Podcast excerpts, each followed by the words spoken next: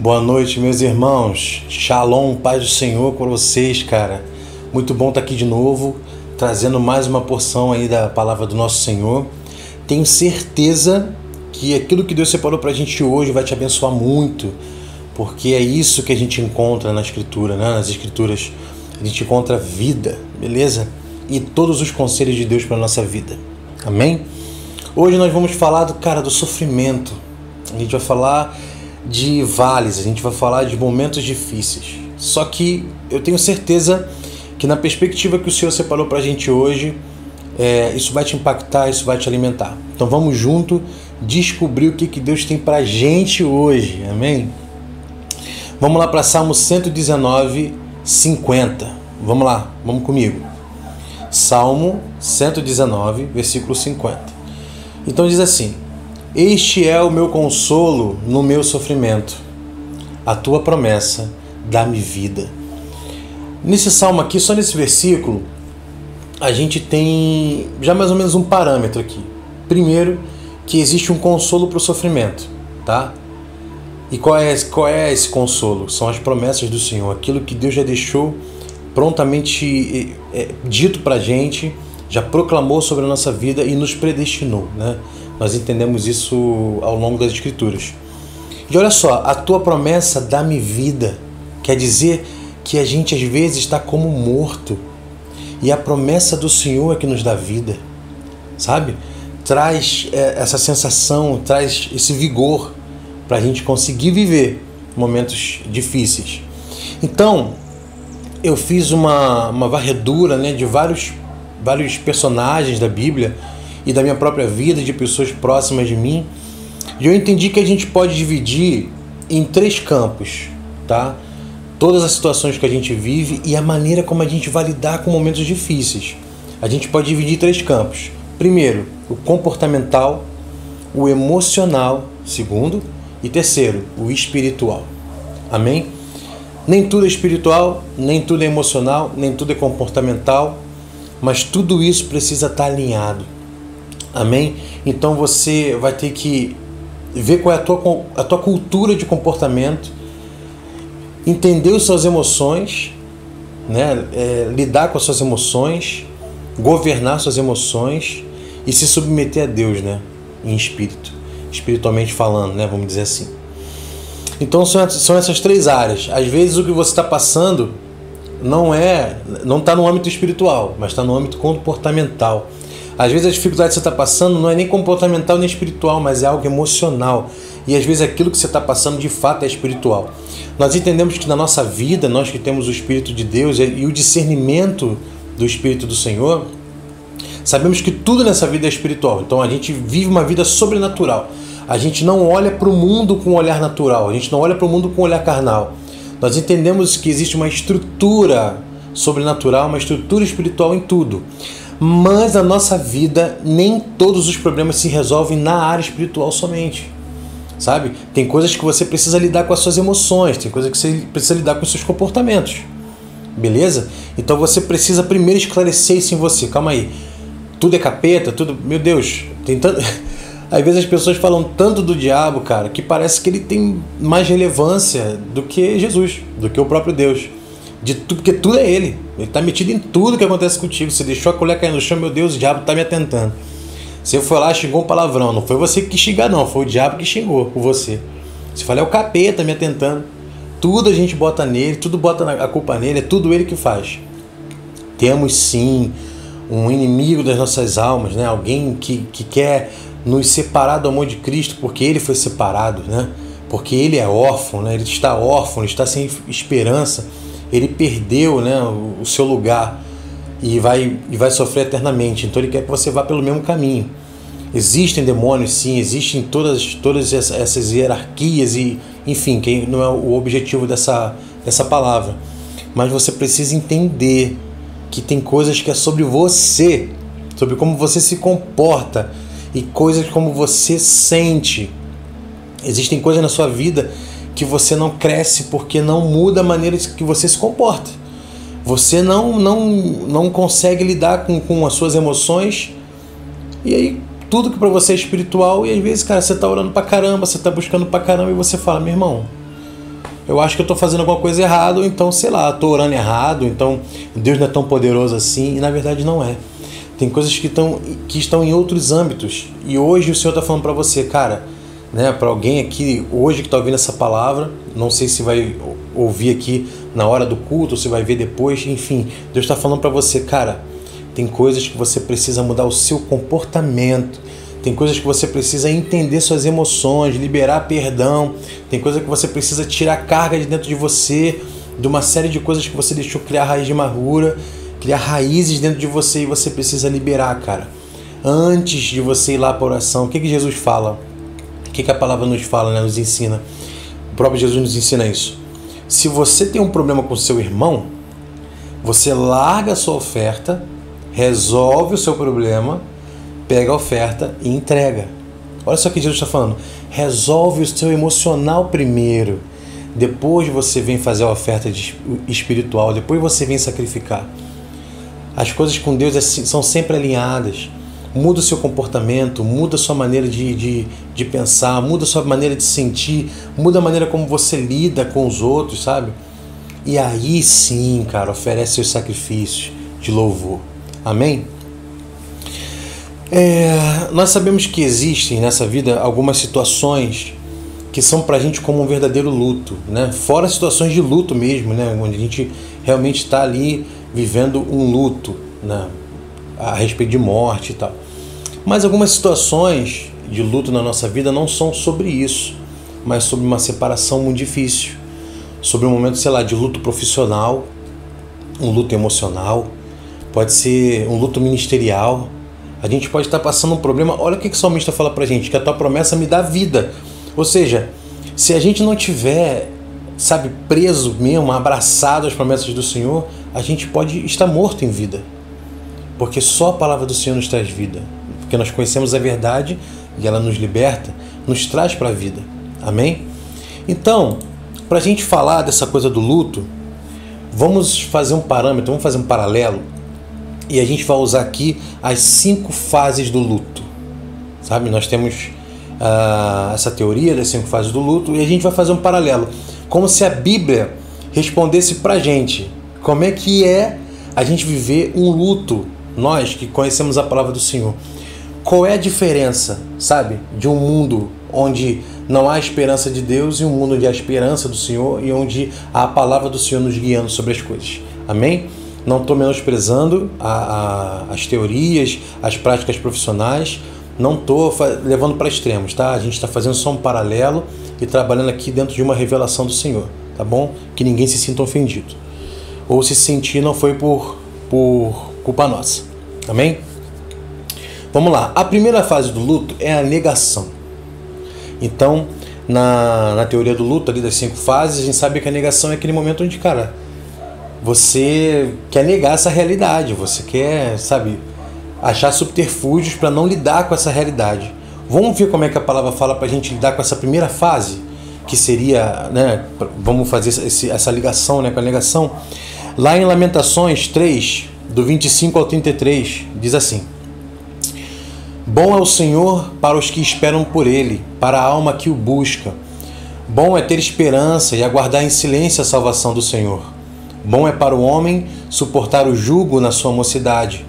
Assente-se solitário e fique em silêncio, porquanto Deus o pôs sobre ele.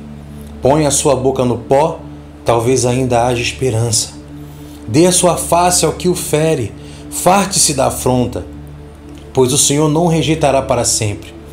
Pois ainda que entristeça alguém, usará de compaixão, segundo a grandeza das suas misericórdias, porque não aflige nem entristece de bom grado aos filhos dos homens. Amém.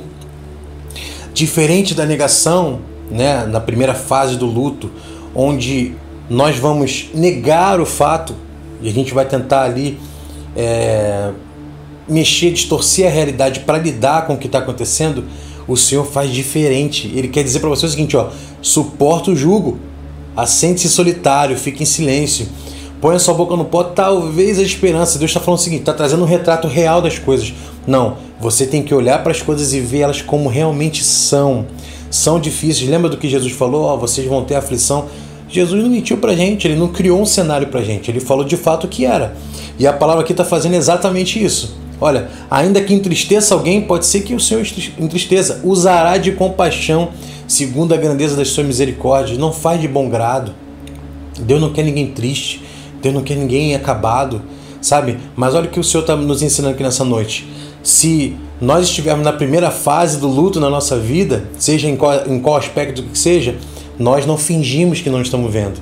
Nós olhamos, vemos a verdade, mas entendemos a consolação do Senhor e que Ele tem misericórdia conosco, beleza? E aí a gente vence a primeira fase, que é a negação. Amém? A segunda fase do luto é a raiva. E aqui é onde a gente tem as piores atitudes, porque a gente está com raiva, a gente está né, naquele momento agindo praticamente no automático, sabe? Mas olha o que a palavra nos diz sobre isso, lá em Efésios 4, 26. Irai-vos e não pequeis, não se ponha o sol sobre a vossa ira. Olha só o que o Senhor está falando. Se a negação era negar a realidade e Deus está mandando você não negar a realidade, mas encará-la, olha o que, que ele fala para a segunda fase. Você quer ter raiva? Beleza, mas não peca. Ou seja, não seja inconsequente. E outra, que não se ponha o sol sobre a vossa ira. Se você está irado, cara, que dure pouco. Sabe? Procure o Senhor, procure as coisas do alto, procure passar o seu tempo com aquilo que te traz esperança, sabe? Paulo fala isso pra gente, olha, vou trazer à memória aquilo que me traz esperança. Não fica remoendo que fulano disse para você, não fica remoendo que fulano fez para você, não fica remoendo que te pediram isso e você não queria fazer, mas você é obrigado a... Cara, tira isso da tua cabeça. E lembra daquilo que te traz esperança. E não deixa essa ira ficar no teu coração, porque ela vai cair, ela vai criar uma raiz e aí você vai começar a pecar. E aí você vai tomar as piores atitudes da sua vida. Beleza? Então a resposta para a Bíblia, para a segunda fase do luto, desse luto que a gente pode estar vivendo aí, seja onde for, na nossa vida, é ira, beleza, mas não peca e que não dure muito. Amém? Na terceira fase do luto vem a barganha. E é aqui que vale tudo. Aqui vale tudo, né? Na teoria, do, na teoria das, das fases aqui do luto, a barganha é a hora onde você, meu irmão, quer fazer de qualquer coisa para lidar com a realidade daquilo que você está vivendo e você quer barganhar e você quer sabe é, é a hora onde se faz voto é a hora onde você quer fazer barganha com seu talento com seu ministério. É a hora que você quer meu irmão você oferece para tudo quanto é Deus diferente. Você não quer nem saber o importante é que você alcance aquilo que você deseja ali o resultado que você deseja. Mas olha o que a Bíblia fala sobre barganha com a gente. Lá em Salmo 116 versículo 12 diz assim que darei eu ao Senhor por todos os benefícios que me tem feito? Olha o que, que o salmista revela para gente. O que, que eu posso dar a Deus? Sabe? Se você parar para pensar, aqui na barganha, na terceira fase, se você vai barganhar com Deus, vai fazer uma troca com o Senhor, beleza, o que, que você pode dar? O que, que, darei, que, que darei eu ao Senhor por todos os benefícios que Ele me faz? Se a gente for levar para essa questão da balança e botar na balança o que, que a gente pode dar para Deus, gente, a gente não tem nada para dar para Deus. Então, nós não fazemos barganha com o Senhor. O adoramos porque ele merece ser adorado. Nós o adoramos porque a nossa alma jubila, nossa alma tem prazer em entregar a Ele o que é dele. Nós não fazemos barganha porque a gente não tem moeda suficiente para pagar aquilo que Deus faz. Amém? E assim a gente vence a terceira fase do luto e aí caímos na quarta fase do luto, que é a depressão. É onde a gente perde sentido, né? Perde sentido existencial. Depressão não é só depressão. Ah, depressão. Depressão tem vários níveis, tem vários, vários aspectos aí que aí eu não posso explicar também, aí ficaria para minha esposa explicar, porque ela é profissional da área de saúde mental. Mas assim, a gente sabe que é esse momento onde a gente perde o chão, onde a gente sabe, perde o sentido da vida, né? Então, assim, lá em Salmos 42:11 fala assim: Por que está abatida, ó minha alma, e por que te perturbas dentro de mim? Espera em Deus, pois ainda o louvarei, o qual é a salvação da minha face e o meu Deus. Olha só o que, que o salmista está falando. Nesse, nesse versículo aqui, o que, que a gente entende? Que ele está tendo uma conversa com ele mesmo. Isso aqui é uma questão de autoconhecimento. Não é isso? E é super importante. Ou seja, ele está conversando com ele mesmo. Minha alma, por que, que você está abatida? Por que você está triste? Por que você está perturbada aí dentro? Espera em Deus, sabe? Porque quem não tem esperança, gente, não tem nada. Você imagina, né? Por que, que a gente está vivendo um, um, cenário de, de alto índice de pessoas de, é, em, em estado de depressão, em vários níveis, e outros tipos de doenças que estão se agravando cada vez mais no sentido de saúde mental, né? Por que, que a gente está vendo isso? Porque, cara, é uma vida sem esperança. Pautada no agora, pautado, pautado na emergência, na urgência das coisas. E não tem esperança, mas nós esperamos em Deus. Porque nós entendemos que passe um dia ou passe dez anos, o Senhor prometeu, o Senhor cumprirá. Porque aquele que começou a boa obra é fiel para cumpri-la.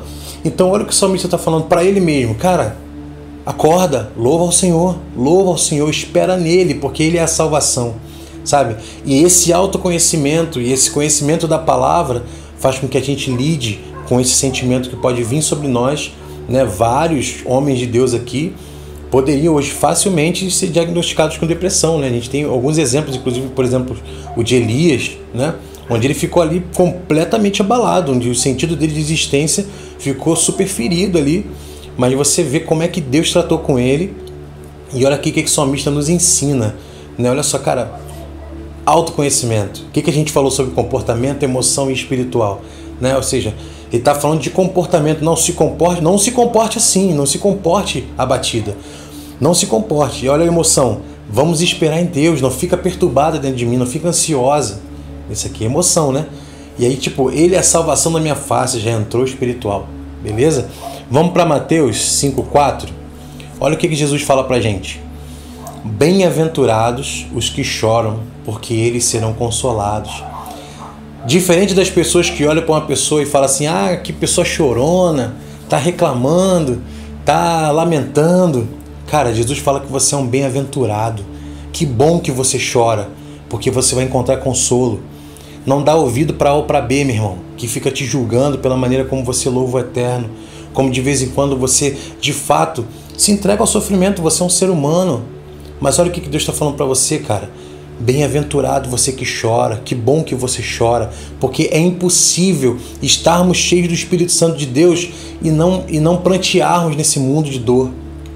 Não sentimos com mais, com mais, é, é, com mais profundidade a dor desse mundo. Sabe, o pecado que se comete sobre ele, a injustiça que se comete sobre ele, é impossível, cara a gente não sofrer, é impossível a gente não sentir, porque nós olhamos com os olhos do Espírito Santo, o Espírito Santo odeia injustiça, ele odeia o mal, sabe? O Senhor odeia o mal, odeia injustiça. Deus, ele tem realmente assim repulsa sobre injustiça. E como é que você, com o Espírito de Deus, vai viver no mundo e não vai ser afetado por isso? Às vezes a gente sofre sim, e isso em nós é mais profundo porque temos a sensibilidade do Espírito Santo. E olha o que Deus fala para você.